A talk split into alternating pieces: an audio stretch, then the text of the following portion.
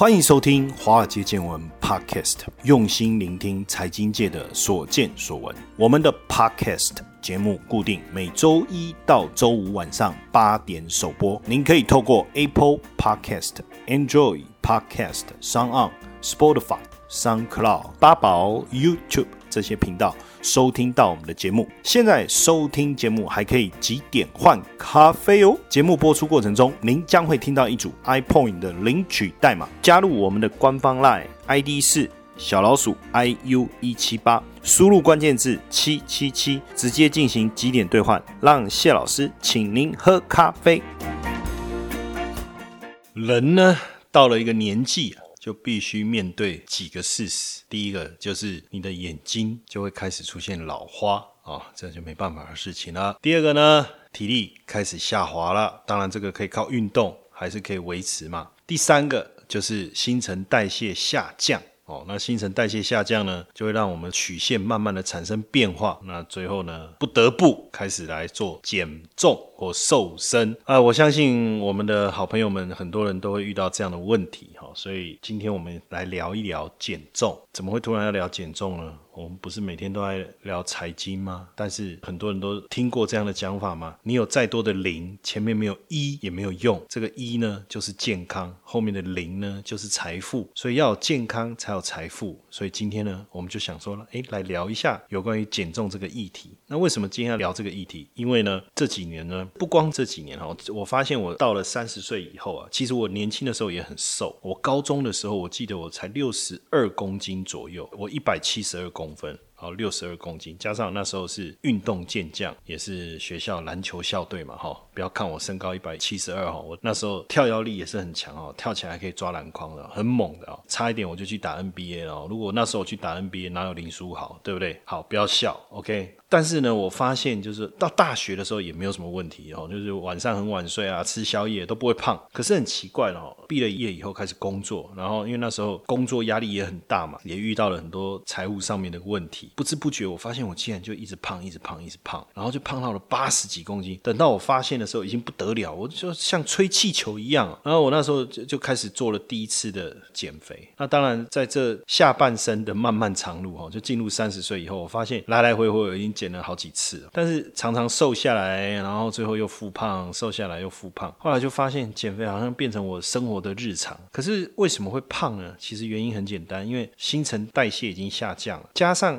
念书的时候，高中也好，大学也好，我们的活动量比较大嘛，每天要去学校啊，可能会去打球啊，可能会做很多事情，热量的消耗也比较高。新陈代谢又好，热量消耗又比较高的情况下，当然不容易胖。可是进入工作以后，那很多人都说啊，结了婚以后一定会胖一圈。可是其实我觉得。跟结婚没有关系，是因为我们会结婚的那个年龄，往往已经工作稳定。那你要想工作以后整天都坐办公桌啊，哪会到处走、到处跳？运动减少了，加上新陈代谢状态也比以前差了，然后食量的摄取、热量的摄取又没有减少的情况下，那就像吹气球一样，就一直胖了。那刚好最近呢，有一个朋友呢也在减重，用了一个方法，我觉得很有趣哈。因为大部分很多方法都要靠药物嘛哈。这几年我就是持续靠中医啊调理嘛哈，然后搭配埋线。但说真的，我觉得如果一直这样，到底行不行，我也不知道。但是确实哦，因为我前一阵子最胖的时候胖到九十公斤哦，哦那个电视上看起来我自己都不认识我。我说这是谁啊？声音听起来很像我，可是看起来不是啊。我有这么胖吗？好这样，所以我就下定决心减肥。那好不容易，当然我透过中医的疗法，透过埋线哦这样的一个方式，我大概瘦到了八十三公斤左右，确实瘦了一圈哦。可是很奇怪，刚开始瘦的时候，觉得自己瘦很多，好高兴哦。可是瘦到八十三以后，我就发现我再也瘦不下去。呃，可是这个时候看自己，觉得还是胖的，那我也带来很大的困扰，等于出现了停滞，而且是停一停滞，停滞的非常的久。然后刚好有一个朋友呢，他也没有。靠药物，他也没有多运动，他就做了一一件事情，我觉得很有趣，而且他真的整整瘦了一圈，而且精神气色也变得比以前更好。他去医院的时候量那个体脂肪啊，还有这个血脂啊，都降很多，连医生都吓一跳。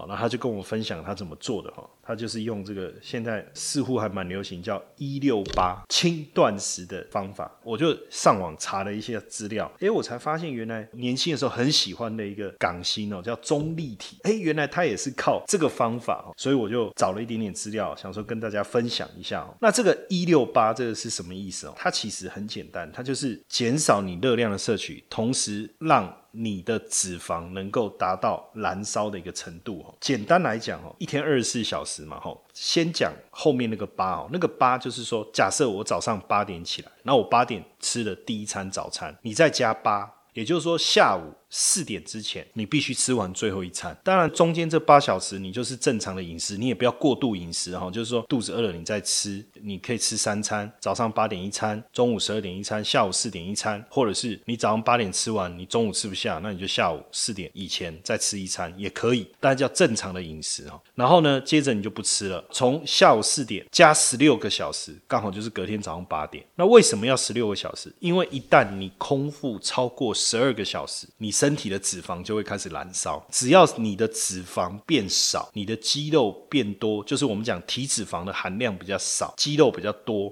你身体的代谢功能就会比较强，是这样的一个原因哦。说，哎，老师，可是我晚睡啊，然后我又很晚起，我中午才吃第一餐，没有关系啊。那如果你是中午吃第一餐，像我，我就是我的习惯，我不太吃早餐，因为我早上起来我根本吃不太下。我我是这样子的，因为我下午一点要录影嘛，哈，要录这个 TVBS 的财经大白话。可是我录影完再吃又太晚，所以我往往就在录影之前，大概在十一十二点那时候，我会先吃我的第一餐。那如果我在十一点吃我的第一餐，我的第二餐最最晚最晚哦，或是我最晚几点以前还可以吃东西，就十一加八，就是晚上七点之前。可是呢，像我就产生一个问题，因为晚上有时候我四点半要录影，可能东升有节目要录影，一录可能录到六点。那有时候一天有两个通告的话，有时候要录到晚上七点。那如果我录到晚上七点，我在吃东西，我可能是七点半或八点才吃完。那我八点吃完加十六小时，就是隔天中午十二点。所以如果我要固定下来，那我就是要中午十二点吃第一餐。最晚晚上八点以前要再吃第二餐，那这中间当然如果肚子饿也可以吃一点东西，这也没有什么问题。但是从晚上八点过后到隔天中午十二点这中间，我都不能再吃东西哦，你懂这个意思哦，你才能达到很好的一个减重效果。这个。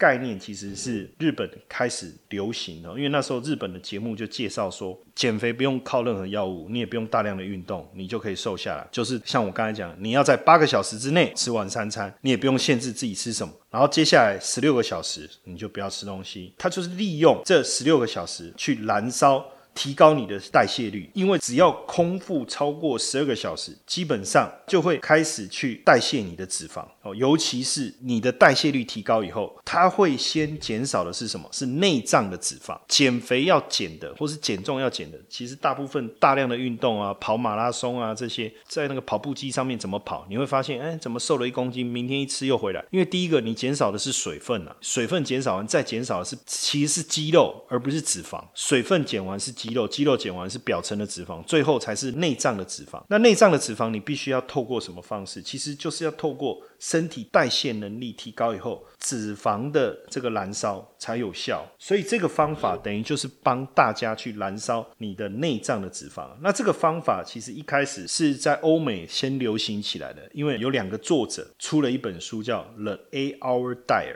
八小时减肥法。这本书就是教大家如何透过饮食的方式来瘦身。然后日本的节目大量的介绍以后，哎，还找了三个女孩子来做实验。不要讲女孩子啊，叫女士。通常年轻的女生比较不用减肥，所以可能是三个女士。哎，结果照这个方法，两周过后，好，他们也没有做特别的事情，不但体重减轻了，连腰围也变细了。但是呢，在这十六个小时当中啊，你就要多喝水，水要喝到两公升。当这十六个小时你都没有特别吃东西，你才能有效的把你胃部里面残留的食物把它消化掉，然后把这个能量啊开始转换成代谢。当然，对于一些就是平常比较要吃淀粉的人，可能不容易啦，因为淀粉还是要少吃一点。那确实哈，营养师啊也发现说，哎，这个方法为什么它可以有效的瘦身，是因为它可以满足身体的营养代谢跟控制血糖的能力。因为呢，控制进食的时间在十到十个小时，就是说你集中在这八小时去吃东西。像过去我们可能早上八点吃一餐，中午十二点又吃一餐，晚上八点又吃一餐。以前我是这样嘛，三餐嘛。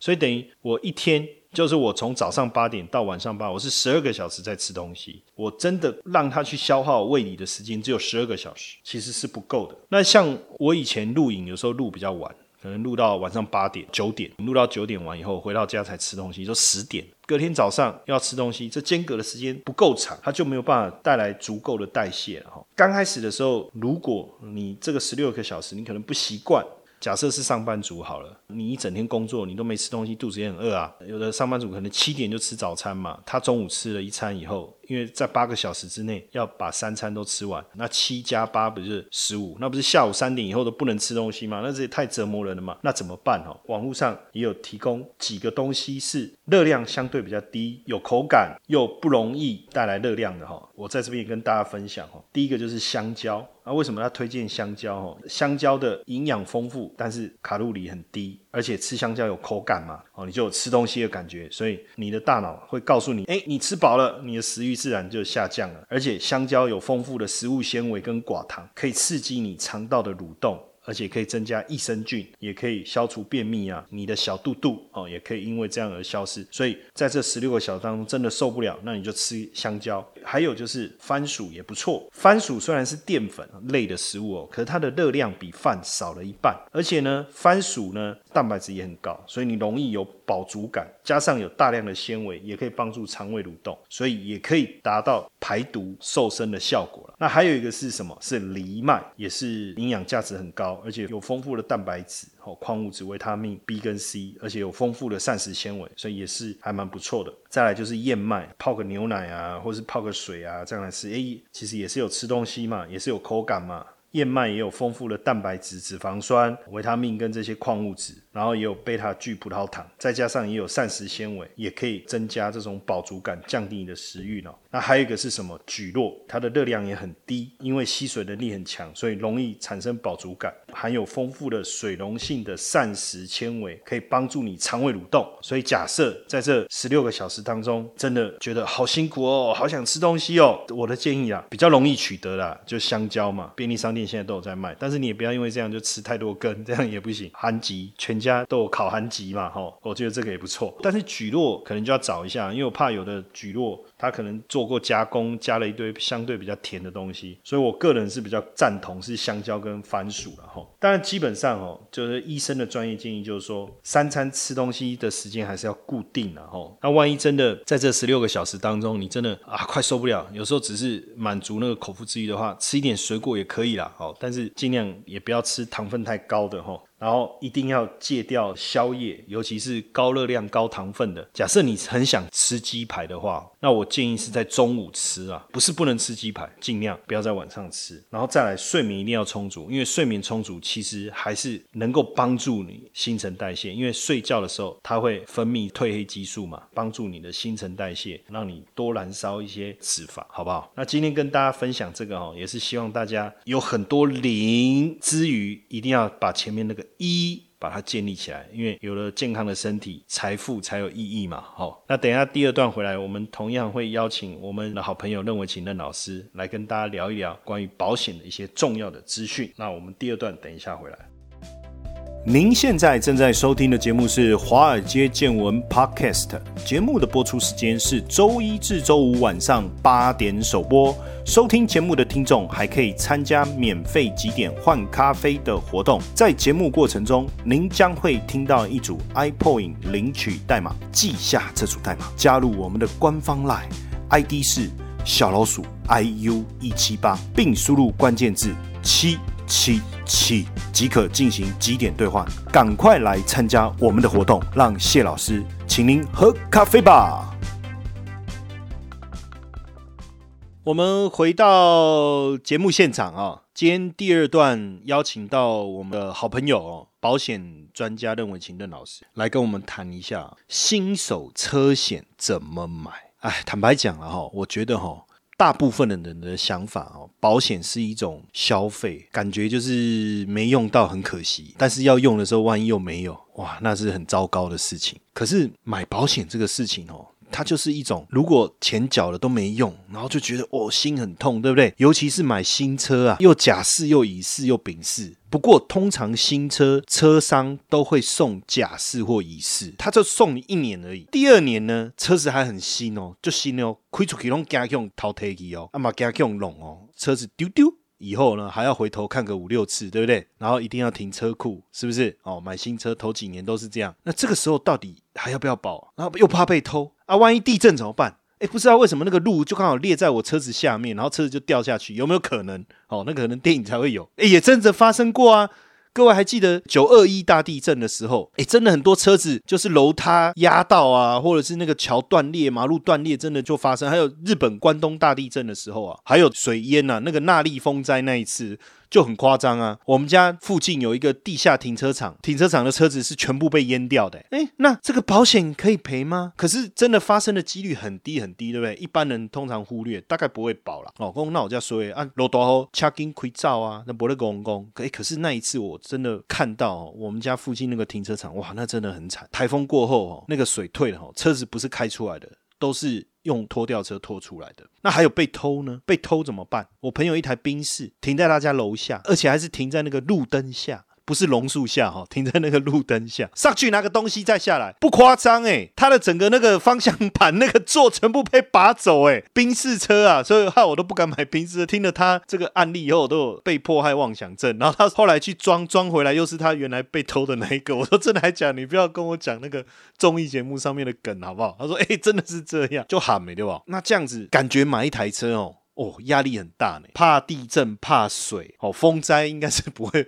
哎啊，风灾有可能啊，石头招牌把你的玻璃砸下来破掉，对不对？损失啦。车子互撞，哇，贵起卖被车好啊，买几台车呢？问题一大堆。这个新手车险怎么买？我要请我们的老师要分两个层次来讲，因为新手不一定买新车，所以我请他帮我们分两个层次哦。一种是新车，那一种是有的人是买中古车啦，哦，他可能生平第一台车，通常有时候怕买新车太贵，或是说怕新车买来一下子撞到或什么。像我第一台车也是中古车啊，我还记得我那时候买第一台车多少钱，你知道吗？能蛮扣，我才不保险呢。这样的观念是对的吗？因为车子才两万呢，哎，保险费超过我车子，我那也看没。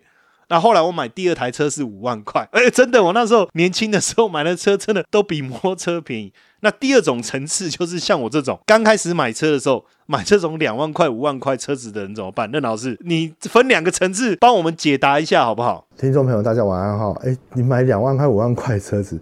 多久以前的行情啊？哎，我跟各位分享哈，基本上其实新手买车的话，你该怎么买保险？那大多数其实比较常听到是全险，但我跟各位讲一下，基本上车子保险来讲，并没有全险这个名词。全险只不过是说哦，大家就是车行啦，或车商啦，或者说一些保险业者，就是帮你用一些，比如说强制险啊、车体损失啊、第三人啊，全部打包哦，叫做全险。但事实上，其实你还是要针对保单里面的内容去分开来看。那我们常碰到的，像我们的男生嘛，男人嘛，男人。其实爱车的程度会比比女人多一点啦。那我们爱车情况来讲，我们都会很保护的好好的。那我们就会希望说啊，能开车的时候能够不要被刮到啦，或是不要被碰撞到。那通常这时候我们就会想要说，哎，那去买一些车体损失险来保障我们车子。万一今天发生车祸的时候，或是发生什么事故的时候，哎，我我有至少可以跟保险公司申请理赔。那这个部分来讲，以目前市面上的车体损失险有分甲乙丙丁四，哇，那四种那么多，对。可是其实事实上可以分得出很简单。我们先讲丙式，丙式最常碰到，因为丙式就是车碰车险，就是说今天如果我开车子。然后不小心跟别人发生擦撞，或是发生碰撞，哦，是车碰车哦。然后发生碰撞之后，我车子坏掉了，那这时候呢，保险公司就会给一笔维修费用。那乙式呢？乙式是什么？乙式就是说，除了车碰车之外，万一今天我是自撞，比如说我开车开得太快，我自己撞到了电线杆，我自己撞到了围墙，没有人跟我碰撞，我自己撞自己。那这部分来讲的话，自撞的情况，丙式是不赔的。乙巳才有赔，好，乙巳有赔自撞跟他人碰撞这两个部分。除此之外呢，乙巳还碰到有关掉落物，像刚刚主持人讲到，就是说，万一今天一个台风把楼上的花瓶吹掉落到地上，然后砸到你车子上怎么办？哦，这也是一样。还有情况就是火灾发生火灾的时候，乙式会赔偿。那我还有一种情况是比较少数少数常碰到，就是发生到电击，在路上开开开开，莫名其妙就被雷击到，也会赔到。还有情况是，比如说坠落物跟那个抛掷物，抛掷物情况是是像我们小时候，小时候躲避球很流行，尤其是我们有几个小孩子会在我们的巷弄里面就是打躲避球。那躲避球你也知道嘛，有时候车子停在巷弄里面，然后我们就在里面玩。那躲避球打到车的门的时候，车子刚好凹一块。那这部分来讲，乙式也会赔，所以乙式的好处是说它是有赔自撞以及跟他人碰撞，还有抛落物、电击，还有火灾等等情况发生。那甲式又比乙式再更高阶一点，甲式就是乙式都会赔之外，甲式还包含什么东西？如果今天有一个醉汉，他心情不好，或是一个精神患者怎么样，他就是状态不是很好的情况之下，他故意用钥匙，像有些我们以前念书的时候啊，哈，有些不良少年，他就用钥匙，然后把那个人家车子的车门刮一道，好，或者是说有故意把那车窗击碎之类的，那这种是属于不明原因，或是属于第三人非善意的行为所造成的损害，甲式会赔。那至于说丁式呢？丁式其实是车碰车，一样是丙式。可是是自付额，比如说一万块以下的部分呢，我自己掏腰包；一万块以上的部分，你帮我负担。那这部分来讲就叫定式，叫自付额的保险。接下来就是我们今天的彩蛋时间，今天的领取代码是 B 三一九四，数字的三一九四。活动详情呢，请到下方的说明栏观看。那问题是甲乙丙丁我该怎么买呢？那其实会建议说，如果就新车而言，一到三年的新车，甲乙比较适合你。那甲跟乙之间怎么做选择？就依照你的停车位置来做选择。比如说，我停车的位置在自家车库内，而且有管理员、有保全人员存在，比较少会碰到那种第三人非善意的行为发生。你可以买乙式就可以。那如果说今天我停在我自家车库内，而且呢还是自己独立的一个车库，像比如说它是别墅内的，它也不会碰到掉落物的存在，那它去哪边都不会有类似这种情况发生的话，你保丙式就可以了。所以其实甲乙丙来讲，新车你保甲跟乙会比较适合，因为毕竟呃新车嘛，你的零件再怎么样都很新。可是甲乙之间怎么做选择，就针对你的停车位置做考量就可以了。呃，人离开车之后，你停在哪边是个关键点。假设你停在公司附近的户外，那就有可能碰到类似像车碰车啦，或是类似像那种非善意的行为，或是掉落物的存在发生，那你保乙是 OK。那如果你今天所停的位置都很安全，你保丙是就可以了。所以不见得说一定要保全险，或是保所谓的假设乙是，不一定。依照你的停车位置跟你用车习惯来研判就可以了。然后，那另外一点是说，刚刚主持人提到有关哦二手车的部分，因为二手车其实事实上来讲，我们买车前还要考量到一点，为什么是新车保甲跟乙？因为买车子都有碰到一个问题，就折旧问题。好，折旧怎么算？就第一年打七九折，好，然后第二年一样，就是七九折后的七九折。最近发现到说你的价值，哎，随着你的车龄越来越低。那一到三年你可以保甲式或是乙式，三到五年之间哦，或者三到四年之间你可以担保乙式就好。但如果超过四年或超过五年以上，尤其是那种老车的部分，因为二手车通常都是人家开到五年以上都不要了嘛，然后比较鲜少那种刚入手不久就变二手车的。所以如果说今天买二手车的，像刚刚是主持人讲到的，他买五万块那个二手车，那一定超过车龄很久了。你保丙式就好，你只要保障说哦，今天我在车碰车情况之下，我不用花费我自己的荷包去维修自己车子损害就可以了。所以二手车基本上都会比较建议是保丙式就够了，丙或丁，因为保费差很多哎。如果以甲式来讲的话，保费一年差不多在四五万块钱；如果是乙式来说的话，大概在呃三到四万块；如果是丙式的话，大概两万块左右。丁式就是所支付的限制的话，一万块以下。所以二手车部分丙跟丁你可以自己任选，新车部分甲跟乙自己任选，依照你的用车习惯跟你的停车习惯来决定，就这样分类。其实就新手来讲，我们往往在买车的时候啊，就是会想说要加什么保险，加什么保险哦。那刚才任老师帮我们做了一个很简单的总结：location，location，location。你还说嗯？location location 不是讨论房地产哦，不是，他是说你最常车子停在哪里，你最常去哪里。所以假设你的车子都是停在户外哦，那你就要注意，你可能会遭遇到有的没有的会比较多。但是如果你都是在车库，那就没关系哦，你就可以保丙式哦，或者是丁式。所以你自己也要注意哦，如果你保的是丙式哦，你只能。保车碰车的话，你自己开出去外面哦，也是要尽量找车库停啊，好不好？但如果说你是保甲式或乙式，那你免惊，你你要停那个有落石的地方也可以，因为每砸一次就赔一次，对不对？但是。